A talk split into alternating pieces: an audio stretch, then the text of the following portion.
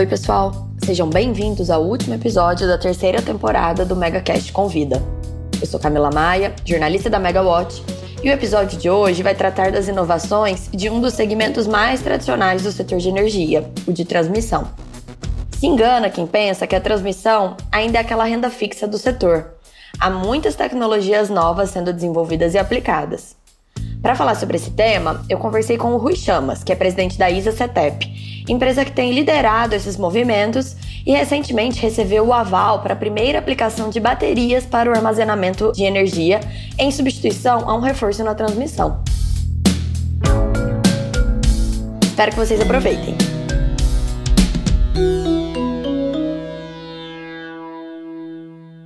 Rui, muito obrigada por participar do nosso podcast. Eu queria que você, para começar, se apresentasse rapidinho. Quem é o Rui Chamas e por que ele está dando uma entrevista para o MegaCast Convida? Bacana, um prazer estar com vocês aqui hoje. Meu nome é Rui Chamas, eu sou diretor-presidente da ISA-CETEP, que é a maior empresa de transmissão privada do Brasil. É responsável pelo trabalho de transmissão de quase 100% da rede do estado de São Paulo, mais presente em 17 estados, com várias concessões em todo o nosso país. E você tem um histórico já no setor, né? Antes da CETEP, você já estava trabalhando na área de transmissão há um tempo. Verdade, antes de, de me juntar à CETEP, eu já estou aqui há dois anos, eu trabalhei numa empresa indiana, que é a Sterlite Power, mas antes disso eu não venho do setor propriamente dito. Eu trabalhei no setor de açúcar e álcool durante um bom período e antes disso no setor petroquímico.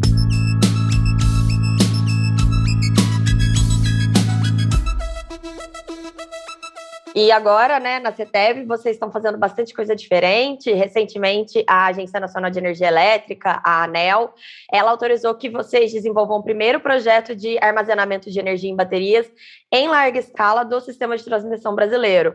É um marco bem importante. Eu queria que você contasse um pouquinho, então, sobre esse projeto para gente. Tá bom. Antes, deixa eu posicionar a nossa visão, né? Quando você fala de transição energética, para nós não existe transição energética sem transmissão de energia. A transição energética vai se dar com cada vez mais geração renovável intermitente. Para isso, você vai ter que ter um sistema de transmissão muito eficiente, você vai ter que ter armazenamento de energia em alguns pontos do sistema integrado e cada vez mais uma interligação ampla para que você coloque a energia disponível no momento que ela está disponível, aonde você tem demanda na rede. E aí, nesse quadro, se encaixa o primeiro projeto de armazenamento da rede básica no Brasil, que nós estamos para desenvolver agora na nossa subestação de registro, que vai abastecer a região sul de São Paulo e foi aprovado pela ANEL, como você falou recentemente.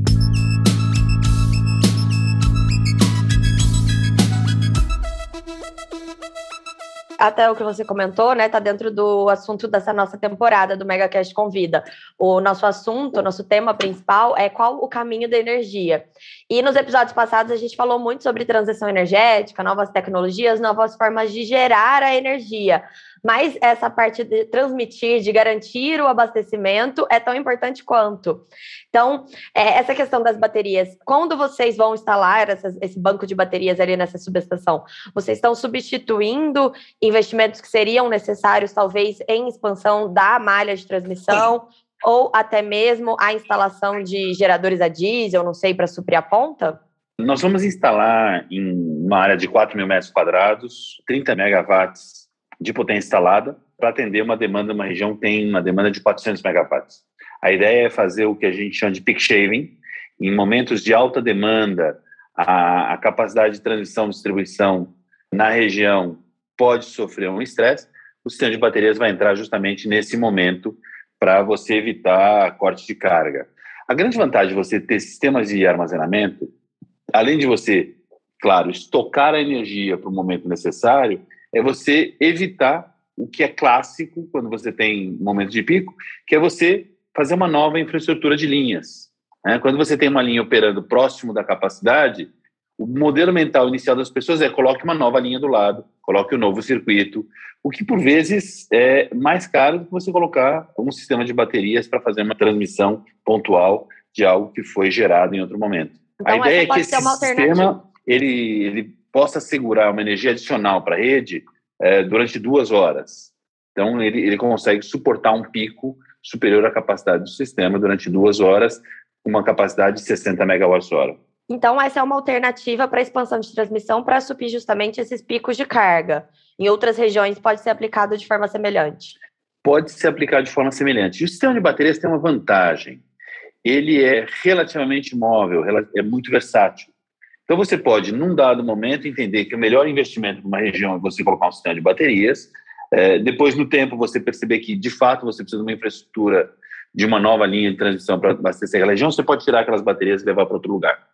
É, ou você pode deixá-las de forma definitiva, caso você não tenha uma evolução importante da demanda.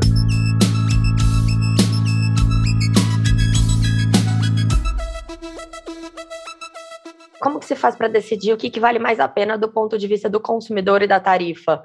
É, são feitos cálculos para verificar isso? São, são, cálculos de custo e tem uma questão de tempo. Você é, instala um banco de baterias, esse, esse, é um banco de baterias que a gente planeja instalar até o final do ano que vem. Então, nós tomamos a decisão, tivemos autorização agora, é verdade que nós já estamos trabalhando na, na, parte técnica e engenharia desse projeto há algum tempo, e a ideia é que ele seja implementado até o final do ano que vem, o que é muito mais rápido que você instalar uma nova linha, onde você passa por um processo de licenciamento ambiental, um processo de compra de equipamentos e instalação que acaba tomando um tempo maior. O que, que, levou vocês a tomar essa decisão, assim, de propor isso para a ANEL? A tecnologia das baterias, ela chegou num ponto que ela está madura o suficiente para essas aplicações? Camila, você sabe que a gente tem, como operador da, do sistema, num número importante de concessões, um acompanhamento muito próximo de quais são os limites e gargalos da nossa operação. O atendimento do litoral durante o verão é um ponto é, bastante crítico, que inclusive gera algo que nós chamamos de operação verão, que nós fazemos junto com as distribuidoras, para garantir que não falte energia durante o crescimento de demanda do verão no litoral de São Paulo. Então a gente acompanha esse tema já há bastante tempo. A nossa equipe de planejamento visualizou essa possibilidade e aí começamos discussões construtivas com a ANS, CPE, não escondo, buscando materializar essa oportunidade de primeiro banco de baterias no Brasil, para que nós possamos aprender, para que nós possamos, junto com a ANS, entender como operar, como desenvolver, para trazer conhecimento para o setor e, claro, para esse CETEP. Com certeza isso só, só foi possível porque o custo foi competitivo e o prazo também. Então, voltando à sua pergunta, sim, essa solução está se mostrando madura como um elemento do sistema de transição brasileiro trazer uma resposta a um problema real. É, e com uma vantagem. A tecnologia de armazenamento de energia está evoluindo de uma forma muito importante. Eu acredito que no tempo esse custo tenda a ser cada vez mais competitivo e a tecnologia cada vez mais performante. E vocês têm planos de implementar um projeto desse tipo em outro lugar também, de fazer, replicar, né, esse tipo de projeto? Camila, eu não tenho dúvida que armazenamento será um elemento fundamental da evolução do sistema interligado nacional. Não tenho a menor dúvida, eu acho que com o crescimento das energias renováveis, a solução de você abastecer a rede com energia de forma a ter boa qualidade e no momento adequado passa por armazenamento. Então, vamos buscar continuar desenvolvendo esse tipo de solução para o sistema, sem dúvida nenhuma.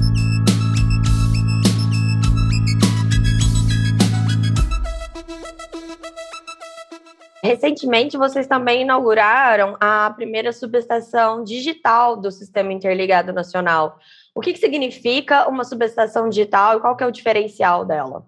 Obrigado pela pergunta, Camila.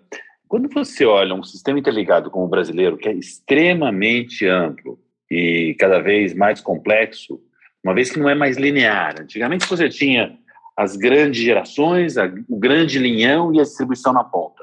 Hoje você tem um sistema que ele é neural. Você tem geração intermitente, você tem consumidor que gera, é, você tem linhas de transmissão que cada hora estão orientadas a, a, um fluxo numa, numa direção.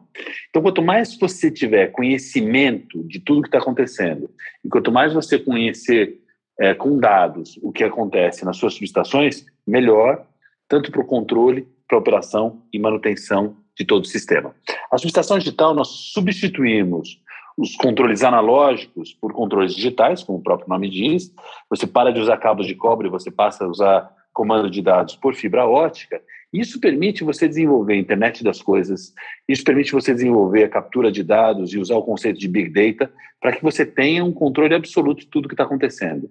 É uma aposta tecnológica nossa que nos faz acreditar que no futuro seja possível ter sistema ainda mais confiável a custos ainda mais baixos. E essas novas tecnologias, como que elas podem, assim, de forma geral, melhorar a confiabilidade do sistema de transmissão de energia? É, através justamente dessa captura dos dados, o tratamento dos dados. Hoje nós já temos o nosso centro de controle, que fica na cidade de Jundiaí, um sistema de inteligência artificial que captura o máximo possível de informações para que a gente possa, de forma antecipada, interferir, intervir, fazer uma manutenção no equipamento ou algum ajuste no fluxo de energia. Então, é conhecimento, é, é dados, e você consegue cada vez fazer isso de forma mais remota, antecipando a intervenção. Isso é confiabilidade no final. Custo, por consequência, né?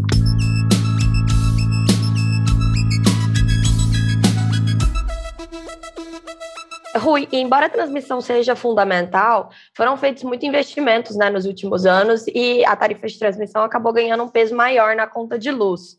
Essas novas tecnologias elas vão ajudar a reduzir os custos ou isso será visto mais assim num momento futuro?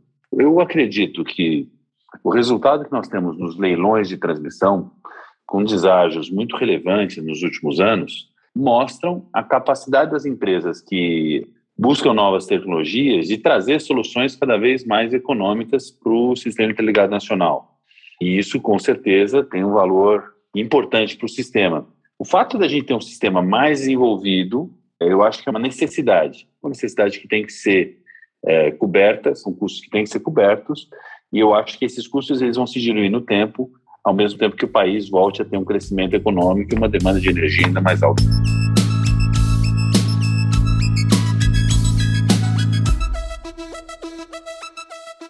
Eu queria que você contasse um pouquinho como que está sendo o desenvolvimento dessas tecnologias, da questão das baterias, né, subestação digital, dentro da ISA-CETEP. Vocês trabalham junto com o pessoal do ONS, com o EPE, com especialistas, estudiosos, como é que está sendo? Nós trabalhamos em rede, Camila, nós trabalhamos com uma rede muito ampla, é, nós temos uma área que faz toda essa gestão do ecossistema de inovação, onde nós buscamos trabalhar muito próximo da academia, de fornecedores do nosso grupo, o Grupo ISA. Nós temos hoje, é, a partir da Colômbia, concessões de transição de energia na Colômbia, no Chile, na Bolívia, no Peru, que em rede conosco nos permitem trocar informações e, e garantir estar sempre no estado da arte. E a partir deste conhecimento, a gente busca colaborar e está muito próximo de IPE e OMS para compreender como que a gente consegue avançar na busca de, de novas alternativas. A subestação digital foi exatamente isso. Isso é muito interessante. E o Brasil ele pode ser um líder assim mundial no desenvolvimento desse, dessas novas tecnologias? Sem dúvida. O Brasil tem uma característica muito positiva, Camila, que é a escala. Nós temos um dos maiores sistemas interligados do mundo. E nós temos um marco regulatório muito sólido, que permite justamente a entrada de novas empresas concessionárias, novas empresas de solução, que faz esse ambiente ser extremamente competitivo, o que força a inovação. A inovação é a diferenciação. Então, acho que a gente tem todo um caldo empresarial que permite espaço para crescimento e para uh, desenvolvimento de novas tecnologias. Uma questão ainda importante no nosso país, e aí é um tema que é algo a ser tratado, é nem todas as tecnologias são desenvolvidas aqui. Então, tecnologia de bateria, por exemplo, nós não temos fabricantes de bateria ainda desenvolvendo soluções como essas baterias que a gente vai instalar no litoral sul de São Paulo. Vendo a importância dessa tecnologia, eu veria com muito bons olhos algum modelo que permitisse a atração de empresas que fossem desenvolver essas baterias aqui no nosso país.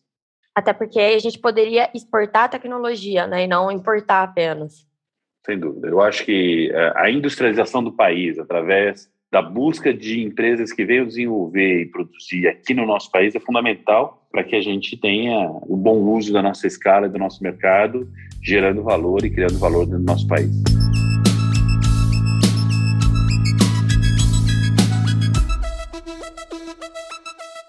Rui, para finalizar, eu te falei, né, que o nosso tema da, dessa temporada do MegaCast Convida é qual o caminho da energia. Então, para fechar, eu queria que você falasse qual que é o caminho da transmissão de energia. Obrigado, Camila. A transição de energia ela vai estar a serviço da transição energética. Cada vez mais com fontes intermitentes ganhando relevância, fontes é, eólicas offshore ganhando relevância, geração descentralizada ganhando relevância. Quando você coloca tudo isso, a, a transmissão vai ter que se adaptar, ser cada vez mais rápida na instalação da infraestrutura, mais competitiva, mais tecnológica para controlar os fluxos e capaz de fazer interligação numa rede mais ampla, por que não internacional, e se dotar da capacidade de armazenar energia. Esses são os desafios que estão colocados para o negócio de transição de energia. Isso, para mim, passa por inovação, isso passa por escala. Você não consegue inovar se você não for uma empresa que tenha porte e possa investir em desenvolvimentos antes mesmo de eles se materializarem. Isso passa por você ter uma estrutura financeira sólida que permita fazer grandes investimentos, como esses investimentos que a EasyTep vem fazendo no Sistema Interligado Nacional. Maravilha, Rui. Muito obrigada pela sua participação no MegaCast Convida. Que é isso, Camila. Um prazer estar com você novamente. É, obrigado pela oportunidade. Desejo aí muito sucesso ao MegaCast Convida e espero encontrar vocês em outras oportunidades em breve.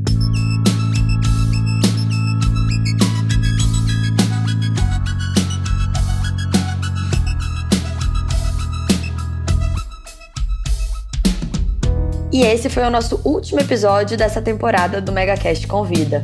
Até a próxima, pessoal!